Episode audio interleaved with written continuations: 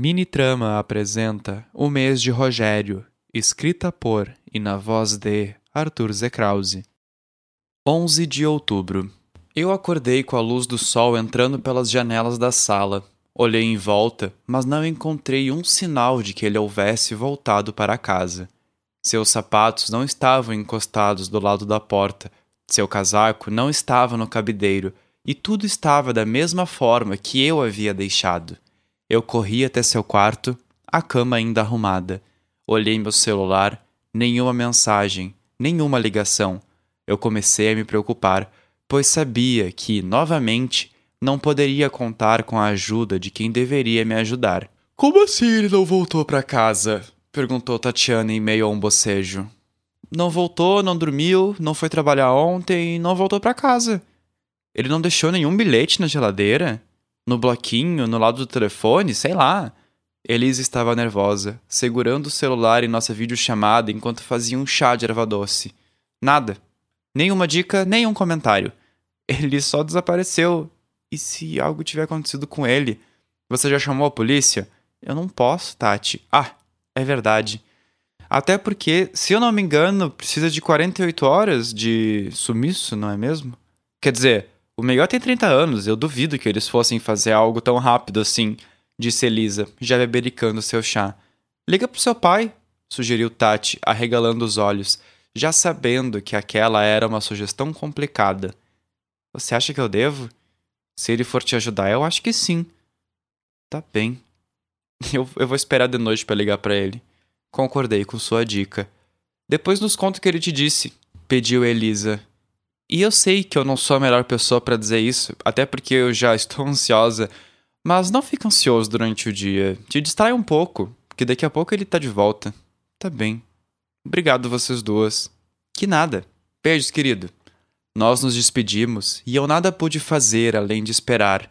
Mal tive fome, mal tive vontade de jogar videogame Mal tive vontade de assistir alguma série durante o dia que passou, como se fosse puxado por duas éguas mancas.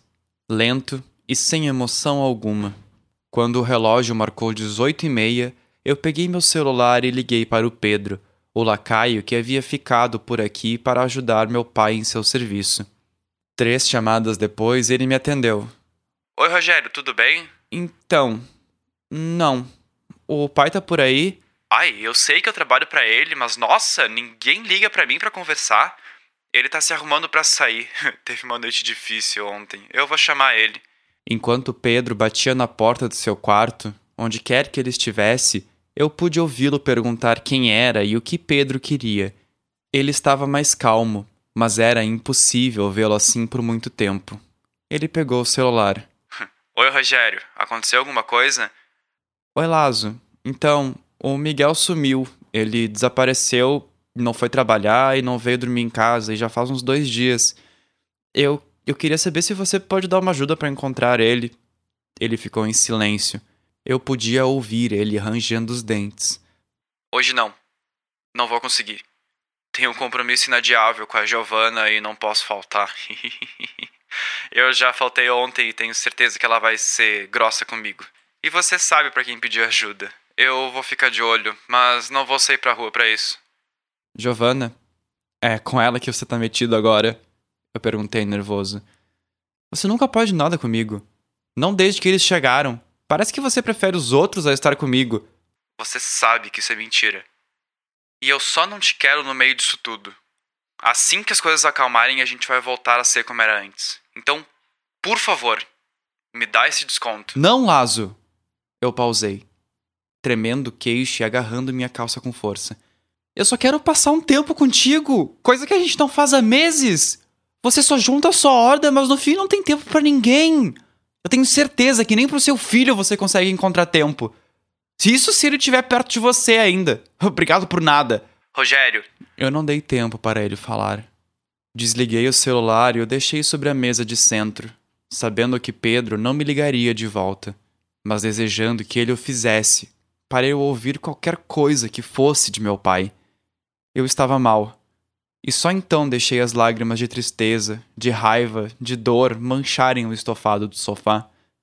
Novamente eu estava ali, sozinho e triste pelas pessoas que desapareciam da minha vida sem deixar um vestígio sequer. Meu telefone acendeu. Tatiana havia me mandado uma mensagem. Você não ligou, então eu acho que ele ainda não voltou. Não fica triste, Bambi. Vai dar tudo certo. A gente tá aqui se precisar. Eu sorri para a tela e outra mensagem apareceu, dessa vez de Pedro. Ele não tá tendo bons dias, Rogério. Não tá sendo fácil para mim também. E ele me deixou a par da situação e eu vou ligar pros contatos do seu pai. Fica tranquilo que a gente vai achar ele. Eu joguei o celular de lado e olhei para o teto, olhando para tudo, mas sem saber para onde olhar.